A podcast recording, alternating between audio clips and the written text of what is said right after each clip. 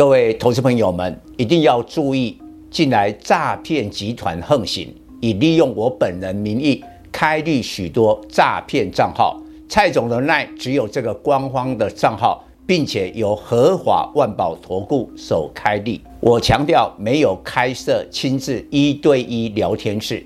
没有技术班教学，没有互委托下单，没有港股、美股及任何衍生性金融商品交易。近年来也没有出书准备。只要看到任何利用蔡总肖像开立的粉丝团，要求做出上述的行为，就是诈骗集团。粉丝们看到一定要帮我们检举，共同抵制。感谢大家。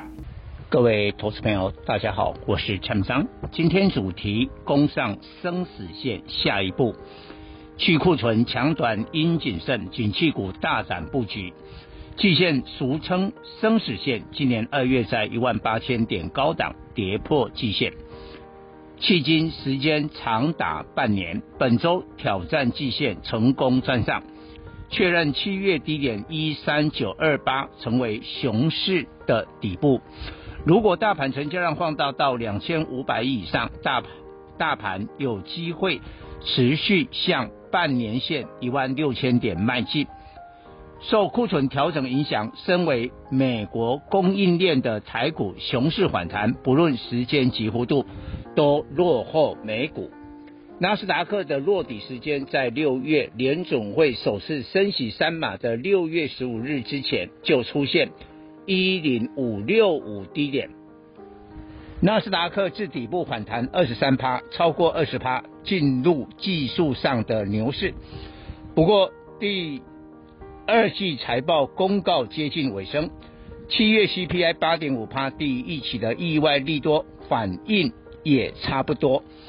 预计科技股为主的纳斯达克从底部来反弹三十趴，大约在一万四千点左右。时间八月底九月初将遭遇重大获利回吐卖压，接下来市场关注九月中旬发布的八月 CPI 是否持续通膨舒缓。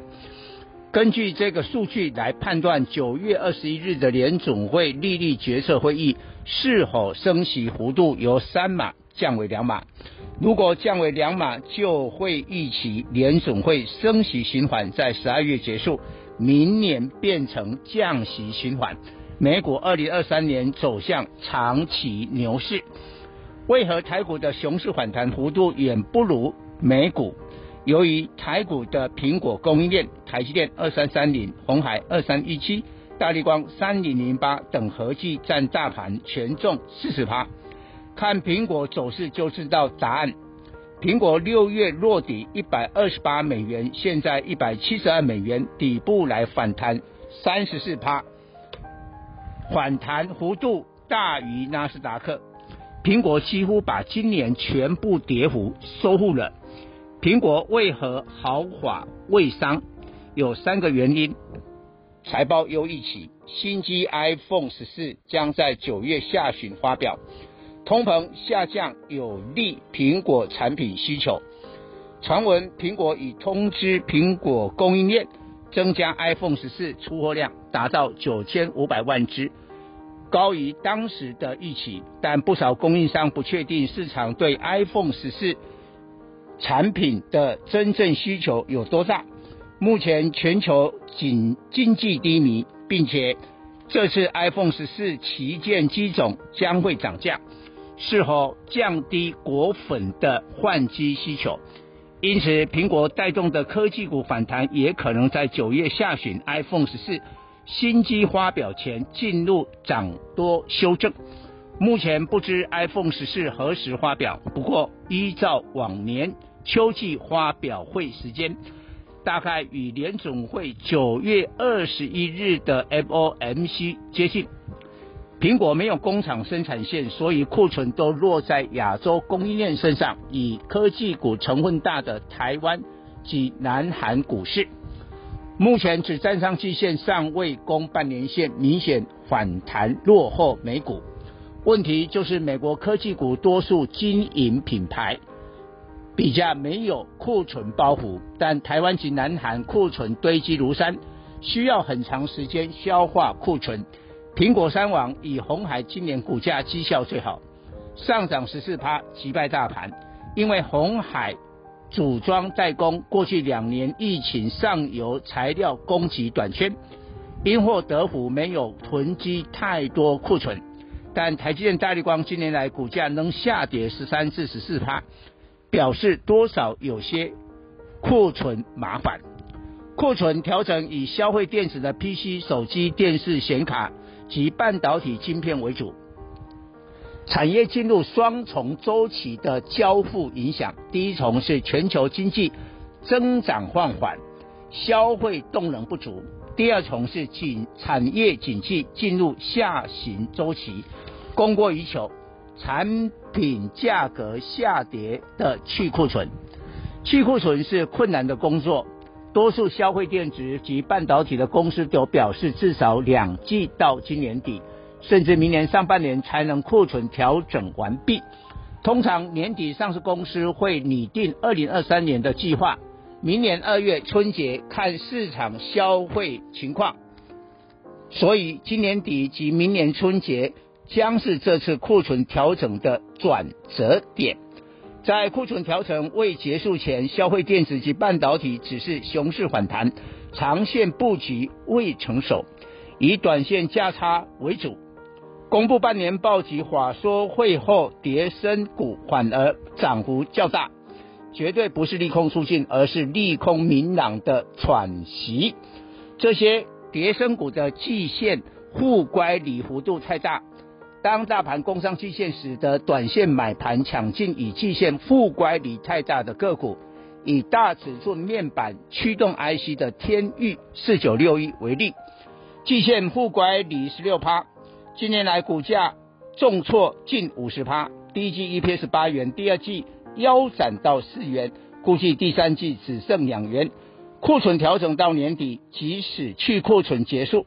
二零二三年预估 EPS 不可能超过十元，因此二零二一年的三十三元将成为景气最高峰。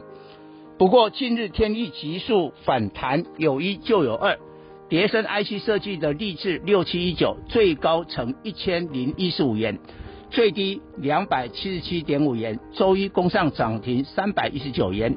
话说会下调第三季财测。